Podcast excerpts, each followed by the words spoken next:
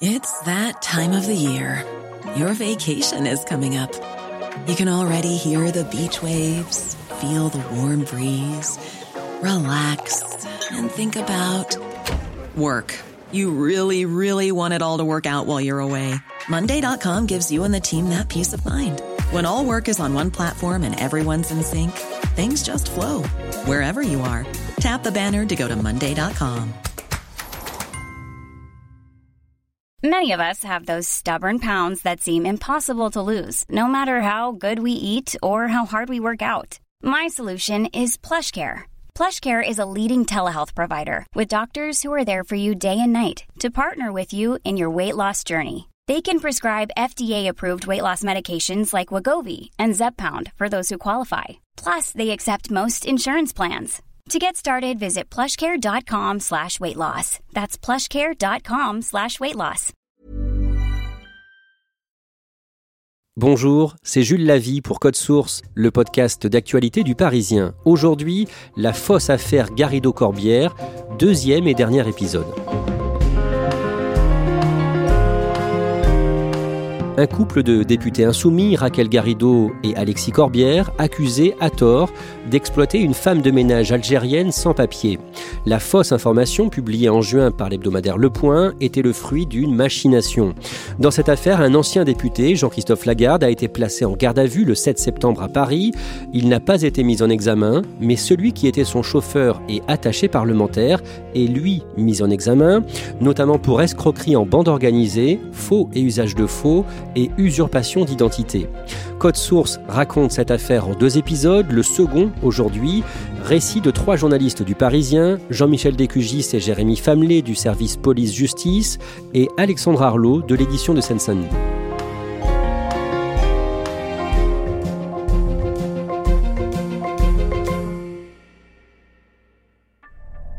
On reprend ce podcast juste après le démenti catégorique du couple Garrido-Corbière, le mercredi 22 juin, moins de deux heures après la mise en ligne de l'article du journaliste Aziz Zemouri sur le site du Point.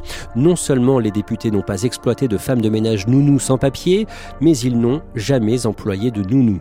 Dans un premier temps, Jérémy Famelet, Aziz Zemouri se dit sûr de ces infos et il publie sur Twitter des captures d'écran des échanges que cette femme Sanadé est censée avoir eu avec ses prétendus employeurs, le couple Garrido-Corbière. Les journalistes vont un peu analyser ces captures écran euh, publiées par Aziz Zemouri et ils vont relever plusieurs incohérences qui laissent douter de euh, la véracité euh, de cette Sana. En premier lieu, les fautes d'orthographe grossières de Raquel Garrido qui peuvent paraître étonnants de la part d'une députée qui est de surcroît avocate de profession. Et aussi, ils vont s'apercevoir que dans les photos, dans le découpage, montage, on a l'impression que c'est des espèces de collages euh, faits un peu grossièrement sur Paint euh, ou sur un logiciel un peu bas de gamme. Donc on a vraiment l'impression que c'est du rafistolage. Et les internautes découvrent aussi d'où viennent les photos envoyées par la prétendue sans-papier exploité, photos des enfants et de l'appartement des Garrido-Corbière dont on parlait dans le premier épisode. Le journaliste Aziz Mouri va publier une photo que lui a transmise Sana, qui est prétendument prise dans l'appartement parisien d'Alexis Corbière et qui montre une façade de fenêtre euh, et une bibliothèque à côté. Et on s'aperçoit en fait que cette photo, après quelques recherches, est euh, en libre accès sur Internet et c'est une photo qui est issue d'une agence de presse et qui date d'il y a quelques années. Par ailleurs, les, journalistes et les spécialistes du numérique relèvent aussi quelques informations un peu erronées sur euh, l'âge des enfants du couple, qui n'est pas celui présenté par l'article et le fait que les guerriers de Corbière ne vivent absolument plus à Paris et vivent en Seine-Saint-Denis.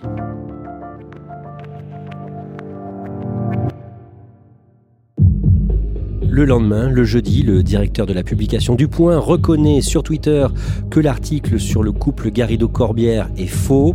Cet article est retiré du site du Point. L'hebdomadaire consacre une petite dizaine de journalistes à une contre-enquête pour tenter de savoir ce qu'il s'est réellement passé. Le journaliste à l'origine du faux scoop, Aziz Zemouri, est mis à pied et convoqué à un entretien préalable à un possible licenciement. Jérémy Famelet, dans les heures et les jours qui suivent, plusieurs plaintes sont déposées.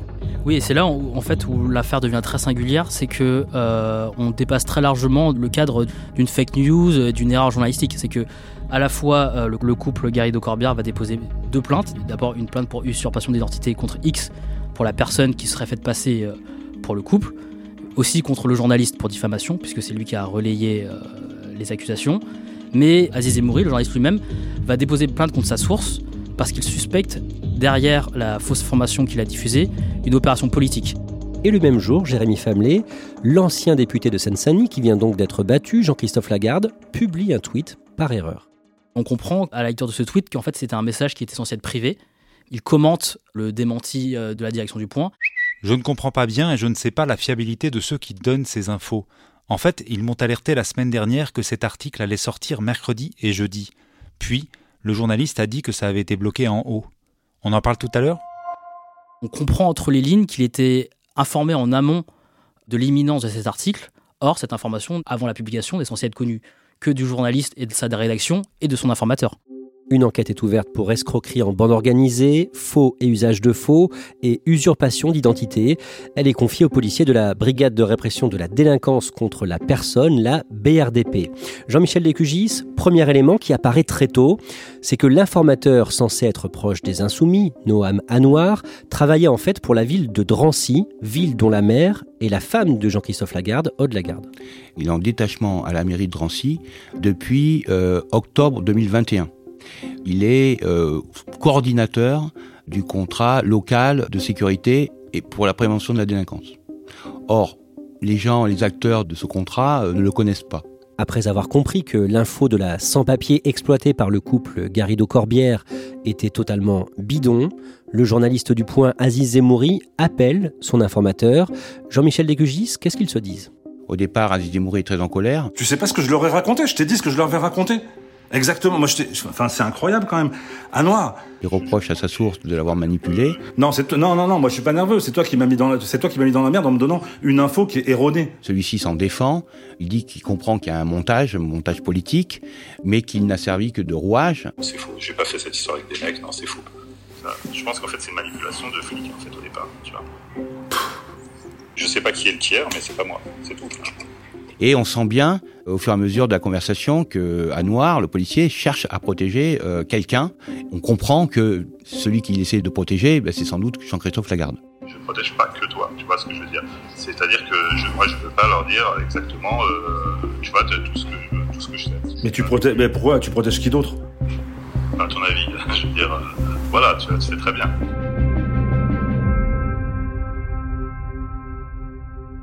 Jérémy Famelet, l'enquête menée par les policiers de la BRDP, va amener à un autre homme que l'informateur, un certain Rudy Succar. Qui est-il? Alors son profil intéresse particulièrement les policiers puisque c'est un collaborateur très proche de Jean-Christophe Lagarde. Avant qu'il perde aux législatives en juin, euh, il était euh, un assistant parlementaire. Son nom et sur le site de l'Assemblée nationale. On lui prête un rôle euh, de chauffeur euh, attitré de Jean-Christophe Lagarde, mais on sent que dans son parcours et dans sa personnalité, il a un peu plus que ça, parce que c'est quelqu'un qui se dit proche des milieux des services de renseignement. Il est décrit un peu comme un cow-boy parce qu'il est fan de tir sportif, il détient pas moins de 12 autorisations de port d'armes. Son profil détonne un peu.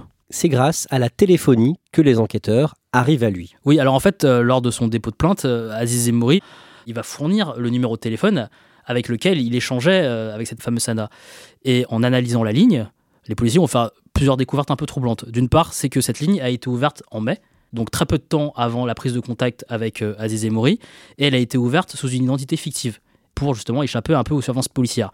Et on découvre que cette ligne n'a été en contact entre mai et juin, date de la fin de son activité, qu'avec trois numéros, dont un numéro qui a été ouvert au nom de ce Rudy Succar et Jean-Michel Descugis, le téléphone de la fausse nounou femme de ménage, borné toujours au même endroit que celui de Rudy Succar. Les policiers ont fait ce qu'on appelle la géocalisation de ce téléphone et se sont rendus compte que ben, les, deux téléphones, euh, celui de Rudy Succar et celui de la femme de ménage, eh bien, euh, se déplaçaient en même temps.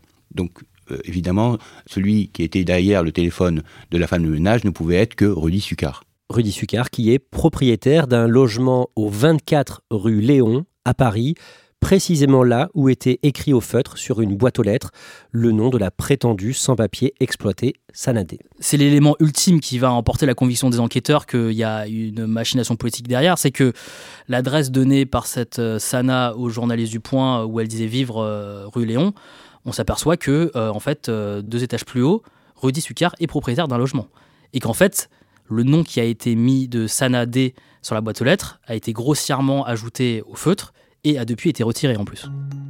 le mercredi 7 septembre au matin, l'ancien député Jean-Christophe Lagarde est placé en garde à vue à Paris, dans les locaux de la BRDP. Jean-Christophe Lagarde dit quoi aux enquêteurs Jean-Michel Descugis? Bah, Au départ, il nie tout en bloc. hein. Il dit qu'il n'est absolument pas au courant de cette affaire.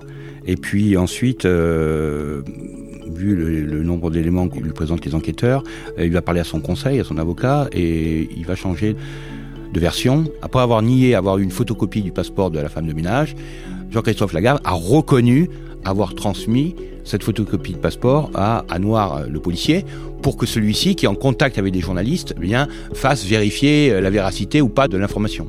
Deux autres hommes ont été placés en garde à vue avant Jean-Christophe Lagarde, la veille. Parlons d'abord de l'informateur, le policier Noah Manoir. Jean-Michel Descugis, face aux enquêteurs, il cherche à se prévaloir d'un titre de journaliste parce qu'il est chroniqueur occasionnel aux médias, le site d'actualité proche de la France insoumise.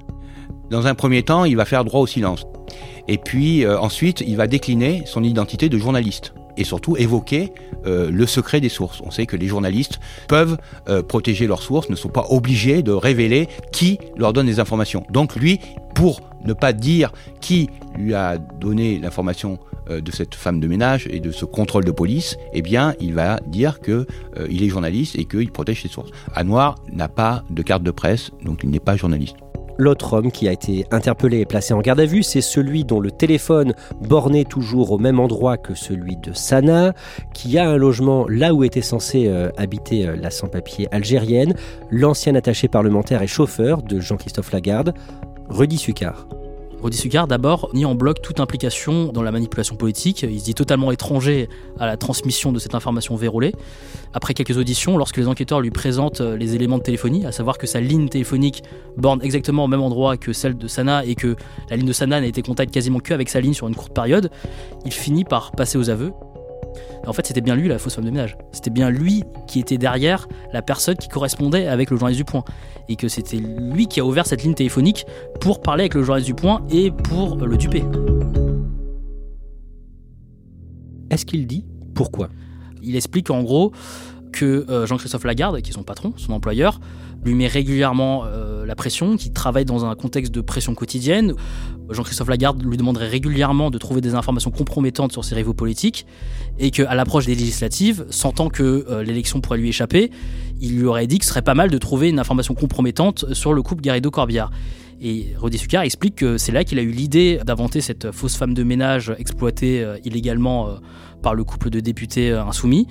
Mais euh, il dit qu'il euh, il était à l'initiative seul de ce scénario. Il a présenté à Jean-Christophe Lagarde cette histoire comme vraie.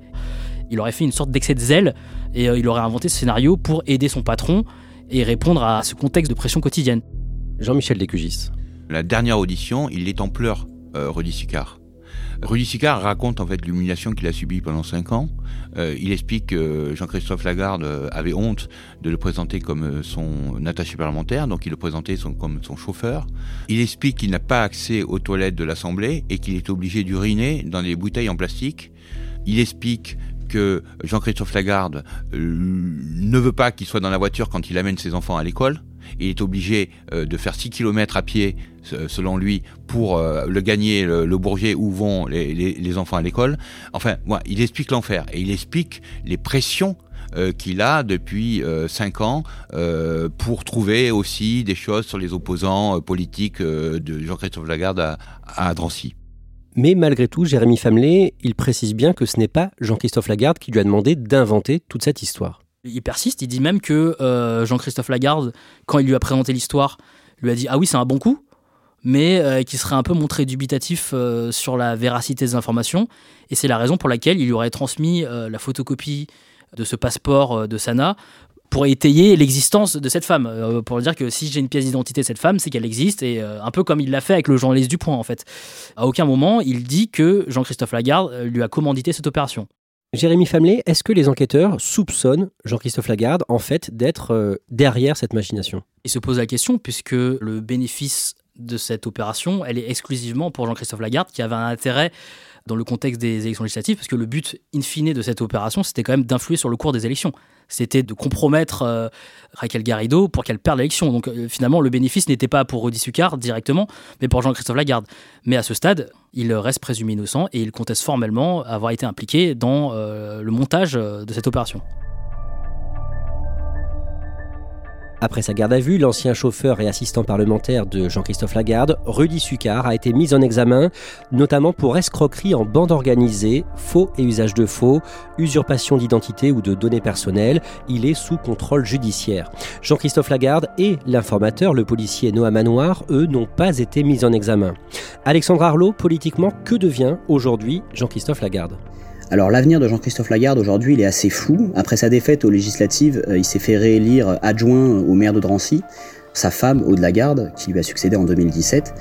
Surtout, Jean-Christophe Lagarde, il est sous la menace d'une peine d'inéligibilité de 5 ans dans un dossier dans lequel il a été jugé le mois dernier en octobre. C'est celui de l'emploi présumé fictif de sa belle-mère, qui fut sa collaboratrice parlementaire pendant un peu plus d'un an, entre, entre 2009 et 2010. Donc le, procès a eu lieu le mois dernier et le jugement a été mis en délibéré au 7 décembre prochain. D'un mot, Jérémy Famelé, cette Sanadé, elle a existé? Les enquêteurs sont aperçus qu'elle existait véritablement et que ce passeport qui a été transmis entre le journaliste Jean-Christophe Lagarde et Rudy Succar, c'est un passeport algérien qui est authentique. Mais euh, il semblerait que cette femme ait été victime d'une usurpation d'identité et à ce jour, les enquêteurs n'ont pas réussi à la retrouver. Jean-Michel Descugis, le journaliste du Point, Aziz Zemouri, il en est où aujourd'hui? Bien, il est considéré comme victime par la justice, hein, euh, victime d'une escroquerie en bande organisée. Par ailleurs, euh, il a été licencié, il négocie son départ et euh, depuis, il a retrouvé du travail dans une société de production.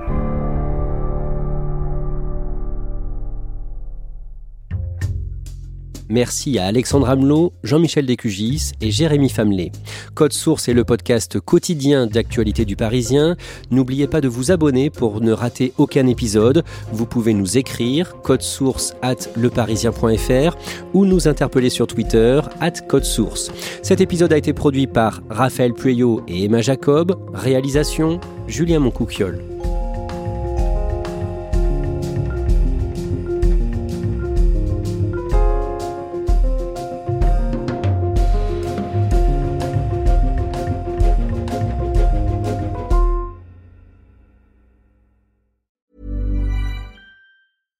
Selling a little or a lot? Shopify helps you do your thing however you cha-ching. Shopify is the global commerce platform that helps you sell at every stage of your business. From the launch your online shop stage to the first real life store stage, all the way to the did we just hit a million orders stage. Shopify is there to help you grow. Shopify helps you turn browsers into buyers with the internet's best converting checkout. 36% better on average compared to other leading commerce platforms because businesses that grow grow with Shopify. Get a $1 per month trial period at shopify.com/work. shopify.com/work. Ever catch yourself eating the same flavorless dinner 3 days in a row, dreaming of something better? Well, HelloFresh is your guilt-free dream come true, baby. It's me, Gigi Palmer. Let's wake up those taste buds with hot, juicy pecan crusted chicken or garlic butter shrimp scampi. Mm. Hello Fresh. Stop dreaming of all the delicious possibilities and dig in at HelloFresh.com. Let's get this dinner party started.